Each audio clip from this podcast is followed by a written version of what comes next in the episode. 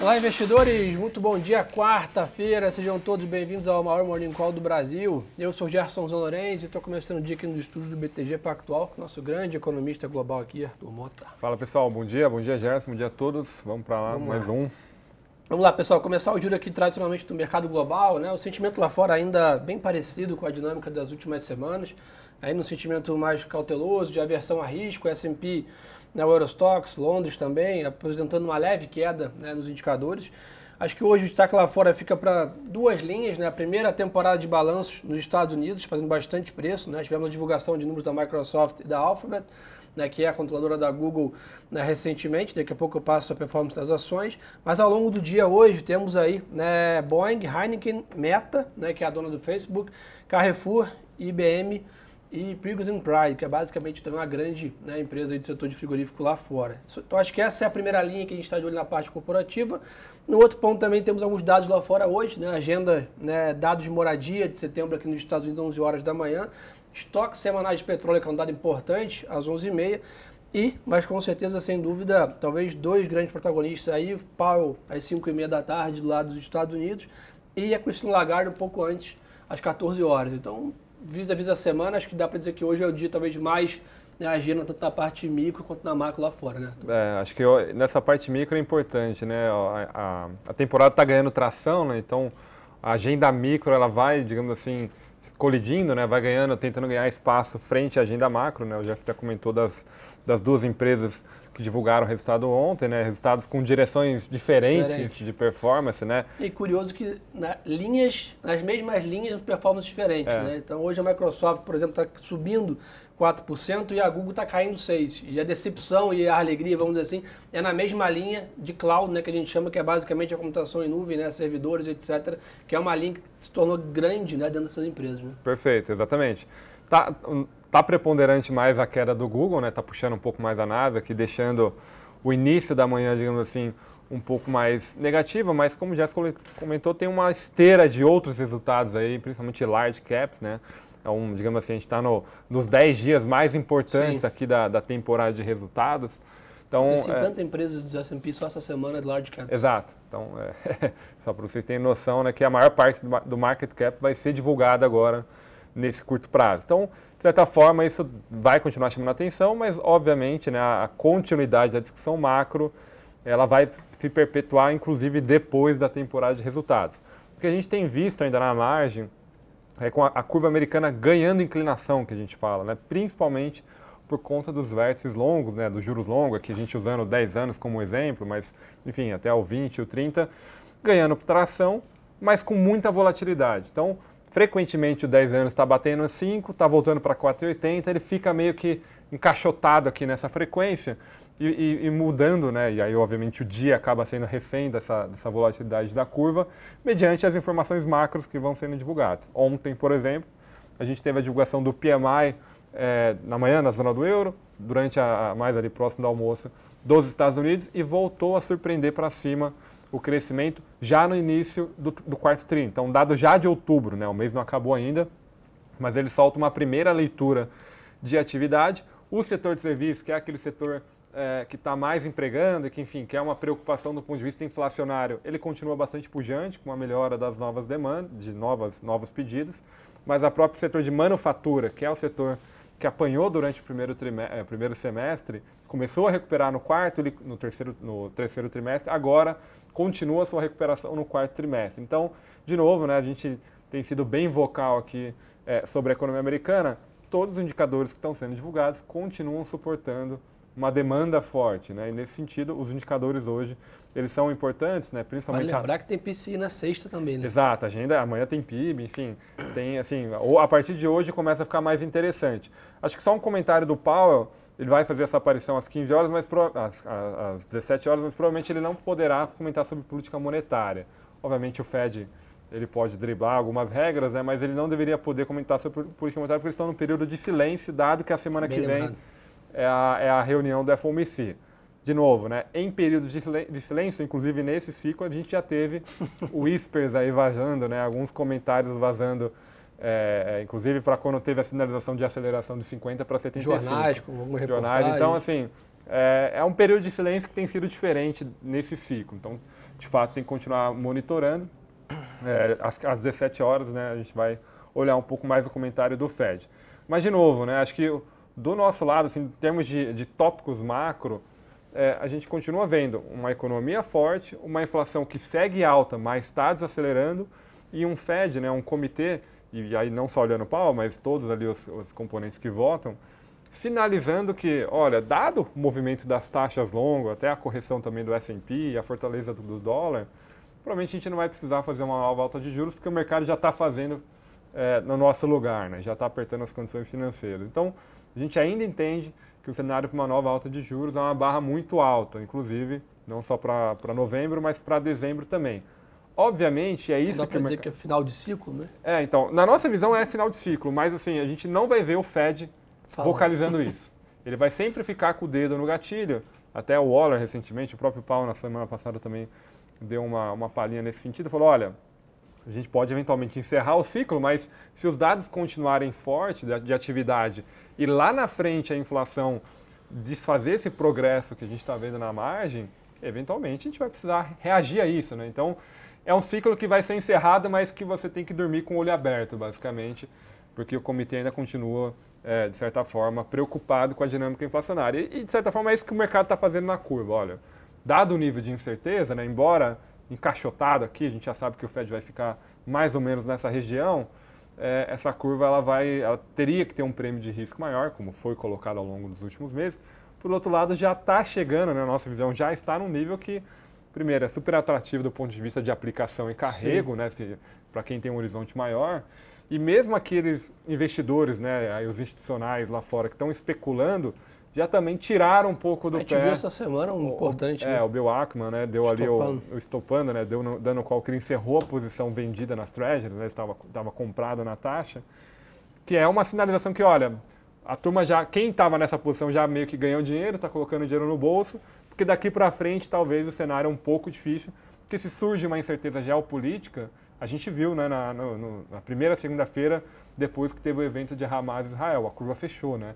Ah, o mercado corre para ativos seguros, tipo as treasuries americanas. Então você começa a navegar num ambiente de risco, quando você está né, contra o tesouro americano, é, que outros fatores exógenos que não necessariamente relacionados à economia americana podem aparecer no radar. Então, é que não, tão, não tem como estar nas projeções. Né? Exatamente. A gente não consegue antecipar né, uma invasão ali, por exemplo, na faixa de gás. Então, de certa forma, né, esse trade, né, para ir pensando mais para o cara que está especulando ali na margem, ele já perdeu um pouco do seu brilho. Obviamente, vai continuar sendo o tema do momento, tem espaço para continuar abrindo o Treasury, mas é, na nossa visão, assim, já está num patamar bastante restritivo, inclusive para aplicação super atraente. E acho que nesses pontos só de Banco Central, pessoal, que acho que tem um, é um, ponto interessante, né, que a gente fala muito, é, há pouco benefício, né, vamos dizer assim, tanto até no Brasil, mas também lá fora, do Banco Central tentar realmente cravar sempre os movimentos, né, ainda mais quando você tem né, esses cenários bem adversos à frente, com, com fatores que não estão no controle, não está falando de, de, um excesso de demanda, uma escassez de oferta, algo que você consegue projetar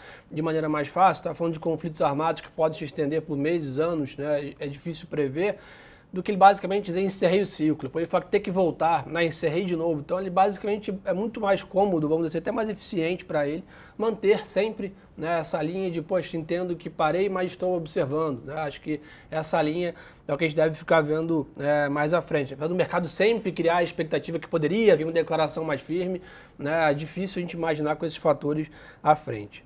Dó está ganhando um pouco de força hoje, tá? DXY volta a subir 0,20, 10 anos né, volta a ter uma abertura na taxa aí, 4 bips praticamente, voltando a negociar a 4,86, depois de ter flertado aí acima dos 5, maior patamar dos últimos 16 anos aí no começo da semana. Na parte de commodities, pessoal, o petróleo está operando de lado hoje, né? O Brent é 88 dólares, minério de ferro volta a subir em Singapura depois de novo a China ter novamente anunciados aí na, no overnight medidas para estimular a sua economia. É bem verdade que a gente não tem visto esse ânimo do minério nos ativos, né? Se a gente olha a própria né, Vale, BHP, Rio Tinto, Gerdau, demais né, companhias, não tem né, tido esse, esse efeito do spot que a gente fala nos ativos. E acho que a dúvida realmente é esse cenário mais adverso, realmente de fluxo. Né? A gente tem visto um técnico que a gente chama muito ruim para o mercado de ações, que é basicamente essa pouca apetite né, aumentar as alocações. Isso é um dado hoje recentemente aí né, dos fundos de pensões, né, onde no, 87% do portfólio dos fundos de pensões está na renda fixa né, nessa análise. Ou seja, houve realmente uma redução da alocação aqui em equities, em ações. Então a gente segue naquela mesma dinâmica no mercado de bolsa. Né? Uma dinâmica atrativa do lado de preços, mas ainda com poucos triggers aqui na parte de fluxo, que é no final do dia o que movimenta o preço ali na tela no, curto prazo, um mês, 45 dias à frente. É, acho que esse é o ponto, né? No curto prazo, dado essa nebulosidade do cenário internacional, a estratégia tem sido aí de, digamos assim, parar para olhar um pouco o desdobramento dos eventos lá fora. Mas assim, né, olhando aí o copo meio, meio cheio, né, você tem uma grande quantidade de recursos que hoje está né, tá alocado uhum. dentro da indústria em renda fixa, que conforme o cenário vai evoluindo e essas incertezas vão caindo, é, e aí aqui no Brasil a gente está num ciclo de corte de juros, enfim, a economia está resiliente, a gente não está falando de recessão aqui, eventualmente esse ciclo ele pode mudar de composição. Ele não vai necessariamente mudar completamente, aí flipar completamente a mão, mas é gradual. É, é gradual e, enfim, é, em termos de valuation, vocês acompanham aqui o pessoal de equity que vem semanalmente, continua super atrativo, né? Então, é, aí depende do horizonte, né, que você tem de investimento para fazer a decisão de ponto de entrada. Mas, de novo, é, esse é um movimento que deve ocorrer à frente dado o ambiente doméstico que ainda está favorável. Boa. Pessoal, o Bitcoin apresenta mais um dia de alta hoje, volta a negociar acima de 34 mil dólares e aí os drivers ainda são os mesmos, né, da proximidade, das expectativas, das aprovações aqui de terem ETFs de criptos nos Estados Unidos. Então, acho que não sei um pouco da parte global para o Brasil. Boa, vamos lá. Vamos lá. Pessoal, a agenda aqui está um pouco mais vaziada na parte também macro, acho que né, ao longo da semana também vamos ganhar mais corpo, tem PCA 15, né, que acho que é o grande destaque aqui no Brasil, mas o que a gente volta a ter aí, né, depois de, de um setembro bem né, lento, vamos dizer assim, depois desse feriado de outubro, Brasília volta né, aos holofotes, a gente está monitorando de perto, hoje é um dia importante por lá, né, a expectativa, né, primeiro da votação né, da taxação dos fundos offshores e também dos fundos exclusivos, que era estava né, prevista ontem, foi adiada né, para hoje. A expectativa no Senado né, do, da reforma tributária ser lida na CCJ, que é a principal discussão ali né, para falar da votação, que nas projeções seria na primeira quinzena de novembro.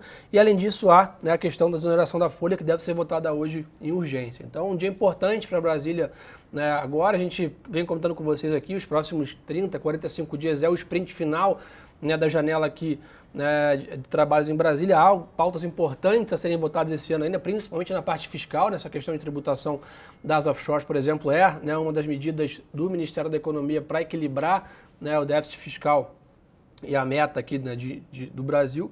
Então a gente volta a ficar de, de olho nesse, nesse avanço dessas pautas que podem ser um fator que destrava esse técnico, esse tri que a gente tem comentado. Né? Perfeito, exatamente. Né? Os fatores domésticos eles precisam voltar a ser preponderante na formação dos nossos preços. Né? E acho que, né, de certa forma, a gente já vem comentando, mas até o final do ano, a, a pauta aí, digamos assim, que que ganha tração é, é, de, forma, de certa forma, a reforma tributária. Nesse momento, agora, né, com a leitura né, do parecer, a gente está falando da parte do consumo, né, IVA, com o né? Eduardo, né? é, exatamente, com o Eduardo Braga, é, é, enfim, fazendo né, a, a, sua leitura. E tem, obviamente, sempre alguns pontinhos ali para serem observados, né, principalmente é, como é que vai ser né, a, a, o aumento do, do aporte para o Fundo de Desenvolvimento Regional também, quais setores poderiam ser é, incluídos no tratamento especial, porque isso tem impacto fiscal, né? Estão considerando colocar o setor elétrico. Então, agora, digamos assim, era aquele momento para começar a definir melhor a regra do jogo. Já foram apresentados vários pontos, né? Vários regimes, digamos assim, mais especiais. O mercado está tentando entender né, o quanto esses regimes especiais podem ter de impacto por conta da mudança de alíquota, mas de certa forma a pauta como um todo ainda continua muito positiva, pensando para médio prazo, tá? Acho que nesse outro ponto né, da agenda ali na Câmara, envolvendo a, a, a pele dos offshores, é, é, um tema que tem sido frequentemente adiado, né? ontem foi adiado novamente, hoje ainda, né, os jornais pelas manhã, pela manhã confirmam né, a, a discussão, a pauta para o dia, mas ainda assim, pelo menos alguns deputados, né, é, principalmente, sinalizando que existem alguns impasses que poderiam gerar um novo adiamento, né, que é, é esse que era para ser um tema de certa forma, um pouco mais pacífico, dado que ele não tem um grande apelo popular, né, não tem um grande impacto popular, mas claramente tem um impacto dentro da discussão. Obviamente, né, é, um, é um tema que mexe, inclusive, na gestão de recursos dos próprios membros que estão votando. Então, é um tema que vai desenrolar um pouco mais, mas ele já está ali na cara do gol, né? Parece já bem é, encaminhado. Está mais avançado, né? Muito mais avançado, já foi bem discutido já. É, então, apresentando parecer, e mesmo que seja adiado, ou caso não seja adiado a, a PL do offshore, é, você pula para a próxima etapa, de fato, da discussão da reforma é, tributária. Lembrando que a, a PL do offshore ela é, uma, é um dos, uma das peças, digamos assim, um dos tijolos ali do novo arcabouço fiscal, das medidas, na verdade, que o governo apresentou para o novo Sim. arcabouço fiscal conseguir parar de pé com a, a, a, aproximação, né, não, não de certa forma a, não vai conseguir atingir, mas a aproximação da meta do déficit de 0% no próximo ano, tá? que é o grande, digamos assim, que é o que vai também voltar para o radar nas próximas semanas. É, enfim, você tem discussão, de, obviamente, nesse meio tempo de política monetária, né? o Jéssica comentou do IPCA 15 para amanhã, que vai ser super relevante, especialmente a parte de serviços, né? lembrando que a gente está já olhando para o Copom aí na próxima semana, que vai ter que modular a sua, os seus comentários, inclusive recentes foram um pouco mais rocks, né? mas a depender do, do IPCA 15 ele pode modular um pouco esse comentário. Obviamente, colocar o risco externo como um ponto de atenção, mas se o IPCA. É, ressaltar isso. Né? Se, é, exato. O último cupom para cá teve essa piora. Teve essa piora, né? Acho que eles vão ter que reconhecer isso. É, mas, de certa forma, as outras variáveis, né? O câmbio estressou, mas já voltou para 5. Quando a gente olha a expectativa de inflação, não teve uma grande. não teve deterioração, na verdade, de uma reunião para outra. Então, é, ele pode se ancorar, inclusive, caso o IPCA 15 venha com uma composição de serviço melhor se ancorar na continuidade da estratégia de 50 Bs. Né? O grande problema seria se nessa altura do campeonato o Copom já começasse a querer sinalizar que ele pode desacelerar o pace. Assim, acho que seria, de certa forma, uma preocupação adicional para o mercado. A gente não tem visto como cenário base, a gente não está vendo os triggers para ele entregar qualquer tipo de comentário nesse sentido. Então, de certa forma, de novo, agenda política hoje importante, mas ao longo da semana macro também segue bem carregado. E nessa linha, pessoal, na parte fiscal, né, os jornais noticiam que o governo considera um imposto de 28% sobre as compras internacionais de até 50 dólares. Né? Isso é o que teria sido colocado no projeto né, da lei orçamentária para 24. Né? Então, nessa linha também do governo está procurando receitas para equilibrar né, a questão fiscal. A parte corporativa aqui no Brasil, apesar de não estarmos na mesma velocidade dos Estados Unidos, começa a pegar corpo aqui. Pela manhã já tivemos resultados né, do Santander, da Home e da VEG. Tá? E além disso, já né, para o fechamento de hoje, previsto o resultado da Clabin e Neo Energia, mas é claro, o destaque amanhã fica o resultado da Vale, né, com o fechamento do mercado, então a gente começa a ganhar corpo, a partir da semana que vem a gente realmente passa aí a segunda marcha na temporada de balanço começamos a monitorar mais de perto essa questão, mas até o pessoal estava aqui no chat perguntando, é o momento agora de começar a também olhar a parte micro. Né? A gente estava aqui nos últimos 20 dias falando muito da parte macro, petróleo, inflação, juros, questão geopolítica.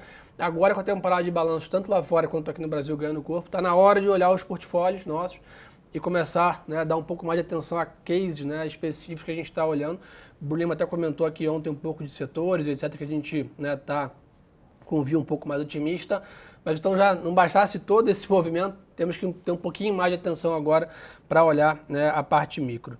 E nessa linha, tá? Brasil Agro anunciou que vai pagar 320 milhões de reais em dividendos, que dá 3,21 reais por ação. E além disso, o Conselho do Grupo Casas Bahia né, convocou uma assembleia para votar sobre o grupamento de ações na proporção de 25 para 1. Né? Então a companhia fazendo esse movimento aqui, dado aí a performance bem ruim de papéis é, recentemente.